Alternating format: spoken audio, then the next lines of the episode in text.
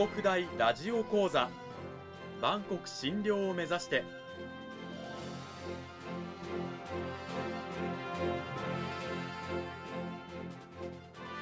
番組タイトルにあるバンコク診療とは世界の架け橋を意味する言葉です。この番組はアジアの十字路に位置するここ沖縄にある沖縄国際大学で日々どのような研究や教育が行われているのかを発信していく番組です。案内人はラジオ沖縄アナウンサー小橋川響が務めます。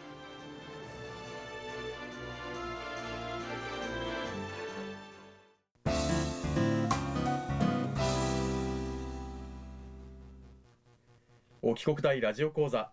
今週からは2週にわたって沖縄国際大学総合文化学部英米言語文化学科のリ・イニッド先生を迎えてお送りします。リ先生よろしくお願いします。よろしくお願いいたします。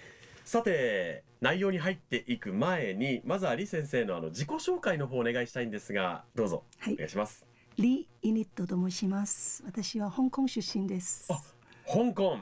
あの香港出身ということなんですが先生の専門にされている研究分野などは？どういったジャンルなんでしょう？はい。私の専門分野は言語学と英語教育です。言語学の中に特に音声学社会言語学と第二言語習得うん。ですじゃあ沖国大でも学生に向けて、まあ、英語を中心にこう言語の指導されていらっしゃる。そうですね。うん。ということで今週から2週にわたっての講義タイトル「外国語の音声を頭で理解し耳と口で覚える」ということです。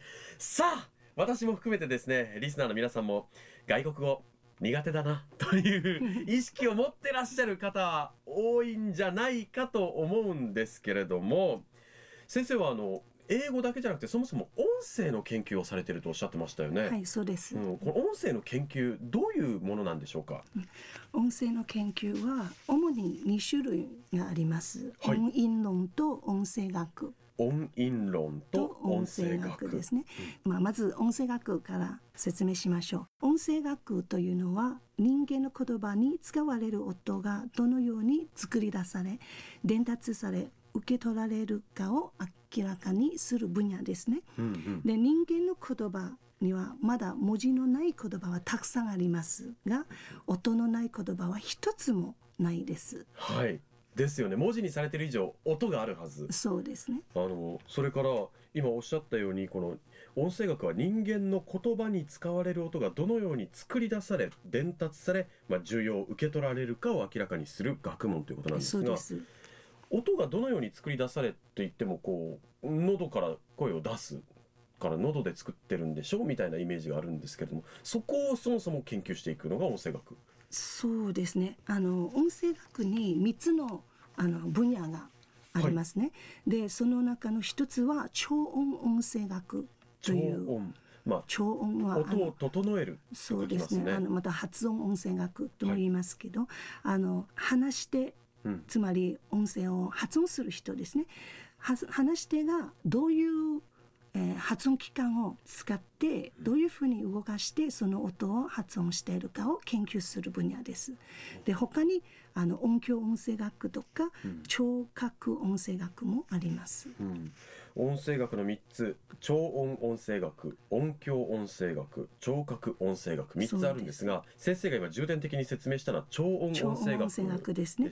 なぜかというと、はい。あの外国語の音声を習得するためにうん。あの超音音声学の基礎知識を身につけた方が進歩し早いですね。習得し早いです。なるほど。やっぱり先生の中では超音音声学というのがこう外国語を学ぶ上では重要になってくると。そうです。そもそもこの超音音声学も音声研究の基本となっているうん。ものです。なかなか難しいですよね。今まで聞いたことのない音だったりとか聞き分けたことのない音っていうのはこう日本語でね育った我々にとってはなかなか壁として高いと思うんですけれどもどうなんでしょうか実際。そうですね。実は人間の聴覚の特徴として、知らない音を聞くときにね自分の知っている音に変換されるというものがあります。はいはいはい。でも実際は英語の R と英語の L と日本語のラリルレロとはまた別のものです。つまり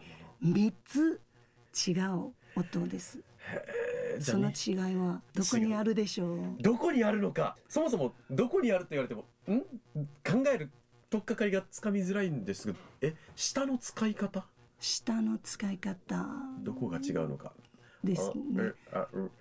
難しいですけど、主に下の使い方ですね。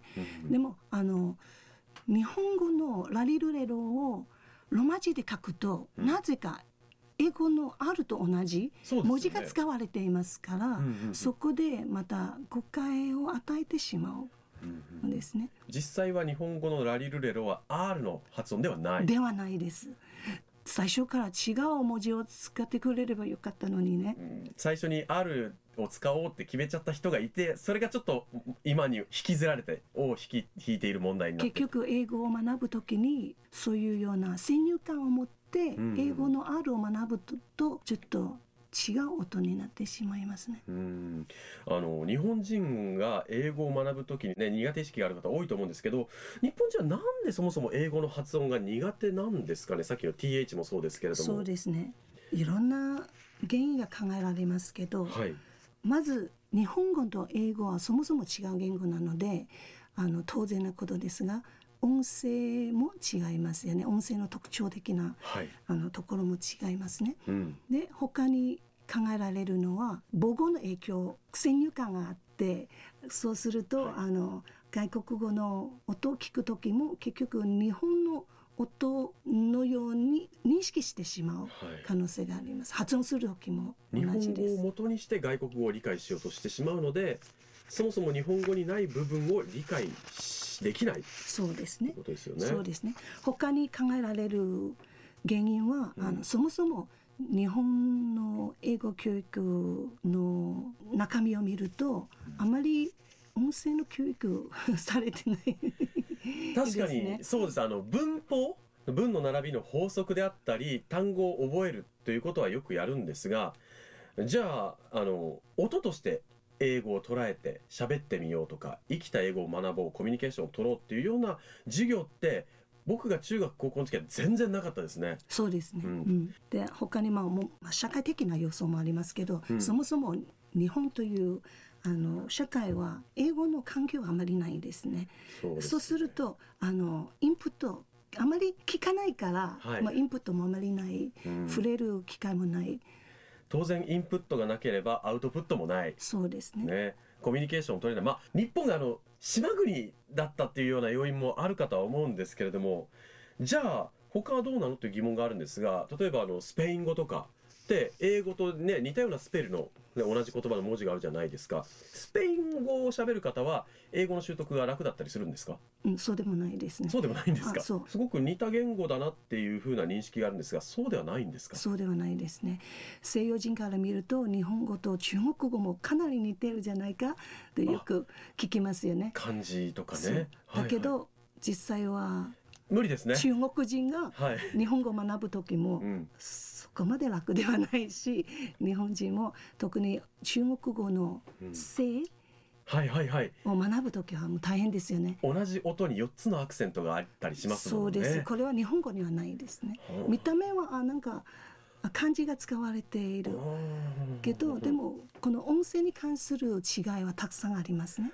はあそう考えると英語を学んでる人が似たような体系の言語があるからスペイン語をね学ぶの早いんじゃないかっていうものは全然そんなことはないと。まあこれは比較的にね日本人とく比べて早いかもしれませんけどめちゃめちゃ楽ではないです。ああ簡単というわけでは全くない。そうです。はあ超音音声学の中でこう我々日本人が聞いたことのない、まあ、外国語のアクセント発音なんかを、まあ、学んでいくそれが超音音声学ということで先生の授業ではもうそこから始めていくっていうことなんですね。そうです。うん音声の研究に先生2つあると言って音声学は教えていただいたんですがはい。音韻論を教えていただいておりませんでした音韻論っていうのはそもそもどういったものなんでしょうか？あそうですね音韻論というのは個別の言語の音声に関する原則を見出しどのような音が使われているかまたはどのようなルールがあるかどういうパターンがあるかをあの分析してさらに異なった言語間のあの音とかその音韻体系を比較するのが、あの音韻論のえー研究ですね。なるほど。音声学というのが、まあ、日本語や英語とかスペイン語ドイツ語と言語全体に関わるルール。そうですね。共通の部分です。で音韻論というのはじゃあ日本語の音韻論英語の音韻論とかっていう、まあ、英語だとこういう発音こういうルールがありますよとかって、そういうのが音韻論。そうです。はあじゃあ大きな音声学というくくりの中に音韻論があるということになってくるのかな？また違うのかな？ちょっと違います、ちょっと違いますか？あ音声学として独立していてそれを利用して音韻論があると。そうです。はい。なるほど。この辺りはですねあの皆さんぜひ李先生の授業の中で 学んでいってほしいと思うんですがそんな先生は学生たちに、まあ、外国語を指導主に英語をしているということで来週はじゃあ英語を学ぶ上で具体的に何が必要なの？先生はどういう指導をしているのというふうなところに話を移していきたいなと思います。李先生今週はどうもありがとうございました。ありがとうございました。さてあの李先生は学生たちに英語を主に教えているということなんですけれども具体実際に先生が学生たちを指導している際にこう英語の習得を進めていく中での学生たちの反応っていうのはどうなんでしょうか？はい、多くの学生は実は普段自分があまり発音の練習はしてないということをあの気づいた。それであの授業の中であのいろいろ学んで新しい発見ができて、ああやっと謎が解けたという、はい。あの感想がいただいてます。つまり自分が今までこううまく分からなかった部分にはこういう理由があったんだと。こういう理由があった。またはあこの音とこの音。あこういう違いがあったんだ。で今までずっとあやふやというか、うんうん。分かるような分からないようなあのそういう学生が多いですね。その辺りを学生たちにこう意識的に理解させる李先生の講義というものはどうなのかどういうものなのかというのはこうラジオを聞いてる皆さんもすごく気になっていると思うんですがそれは来週までお待ちください李先生今週はどうもありがとうございましたありがとうございました。